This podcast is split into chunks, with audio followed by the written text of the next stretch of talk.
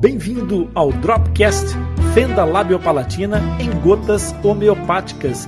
Nós levamos informação para construir sorrisos abertos e sem aberturas todos os domingos falando com você, diretamente dos estúdios do Atlas Lipcast. Vem comigo, eu sou Rony Furfuro, médico dentista e coordenador da equipe multidisciplinar de tratamento de fenda labiopalatina do Atlas Lipcast. Aqui no Dropcast eu vou responder, vou explicar e comentar um fato, uma dúvida sobre fenda labiopalatina, aquelas dúvidas que aparecem mais frequentemente e que se transformam numa pedra no seu sapato. Então, se você quiser que o tio Ronda responda a sua dúvida, pode enviar um e-mail para o nosso atlaslipcast.com que o Zaqueu estará aqui para te representar, você que é mãe, você que é pai de fissurado, ou você mesmo que é fissurado, você tem aqui o Zaqueu para te representar e trazer as suas perguntas para que o tio Rony responda. Mas se você quiser participar diretamente, também pode entrar diretamente na nossa live. Agora, se liga no que o Zaqueu tem para te dizer. Olá, meu é Zaqueu Fonseca, sou fissurado e reabilitado e vou trazer as perguntas que você nos envia para o Rony responder e explicar. O Atlas Lipcast é o único podcast totalmente dedicado às anomalias congênitas da face, especialmente a fenda lábio-palatina. Agora, se é a tua primeira vez aqui e se gostares do nosso conteúdo, não te esqueças de subscrever o nosso podcast e ativar as notificações.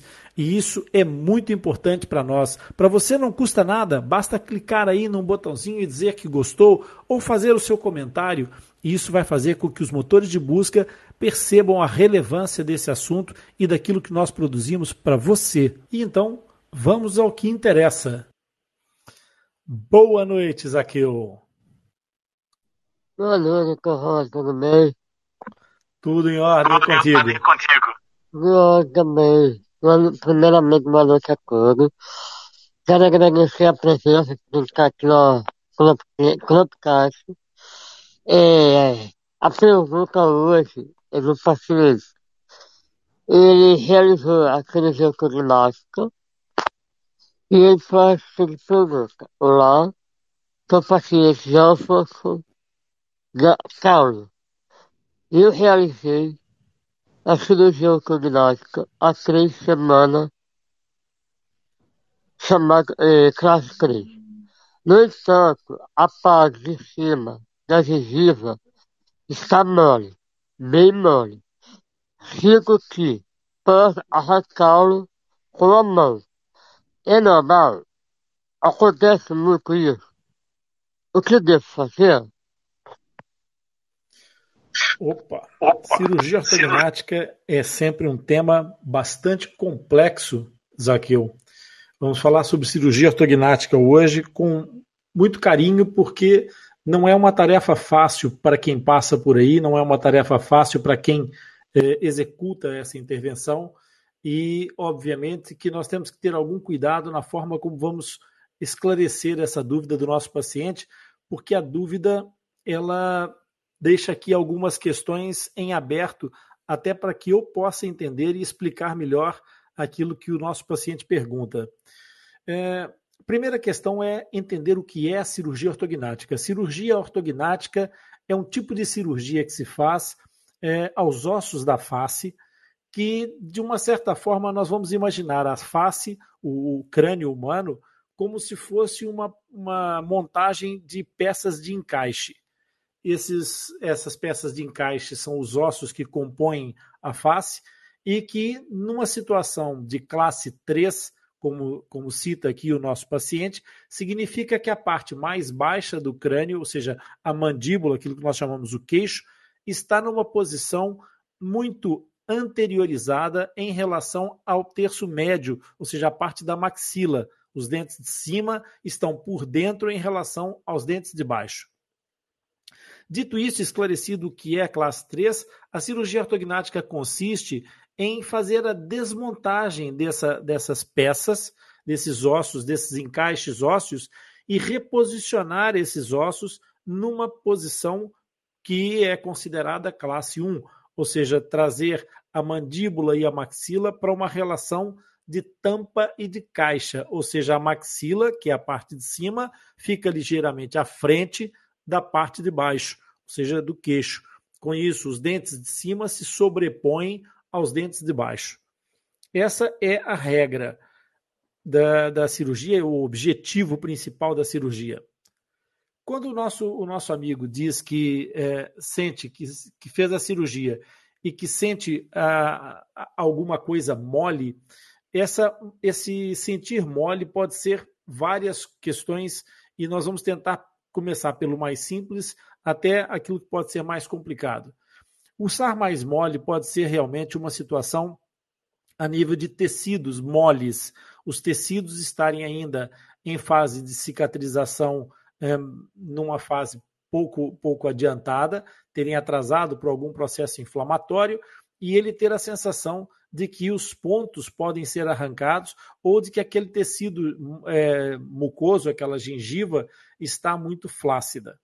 Isso seria a parte mais simples de tratar e, eventualmente, seria tratada com alguma ação anti-inflamatória local ou sistêmica. O que, isso quer dizer? Ou com a aplicação de algumas pomadas, de algum gel de, de anti-inflamatório, obviamente próprio para utilização intraoral, ou então com a ação medicamentosa por via oral de anti-inflamatórios.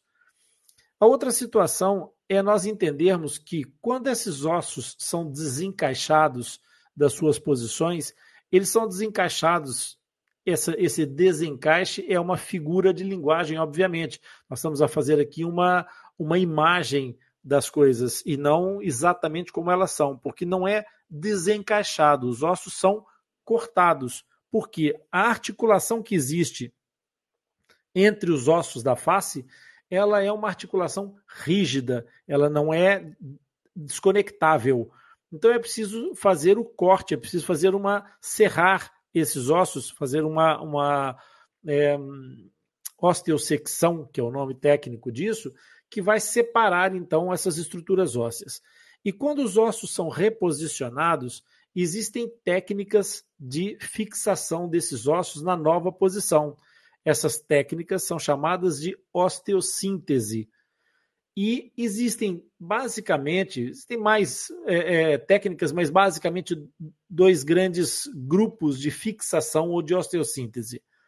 A osteossíntese feita com fios metálicos, com estruturas é, que são trespassadas em orifícios que são abertos nos ossos e depois são apertadas, é, entrelaçando esses fios ou então com placas próprias de osteossíntese. O que, é que são placas próprias? São umas espécies de tiras metálicas com formas pré-definidas que têm uns orifícios e nesses orifícios é trespassado um parafuso que pode ser monocortical ou, ou bicortical, ou seja, dependendo do tamanho do parafuso, quantas tábuas ósseas ele vai apanhar, é, esse, esses parafusos são fixados no osso, fixando essas tais placas de osteossíntese.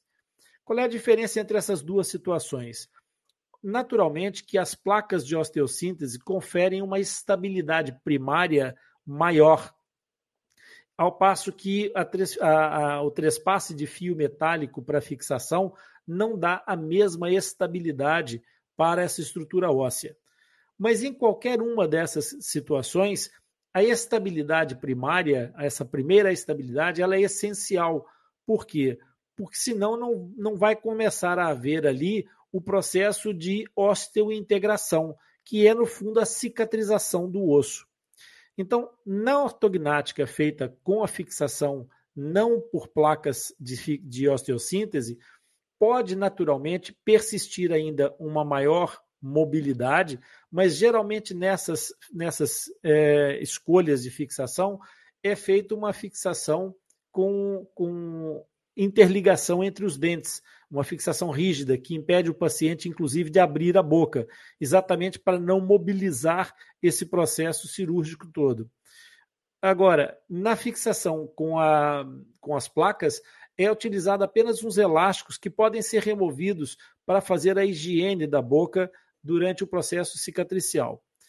o ideal é que esses processos ósseos que foram mobilizados não se movam, não se desloquem nem um pouco, que eles se mantenham mesmo o mais é, estáveis possíveis para que a osteossíntese se faça com maior brevidade, com maior propriedade possível, ou seja, que obtenha a maior estruturação e rigidez e o mais rapidamente possível.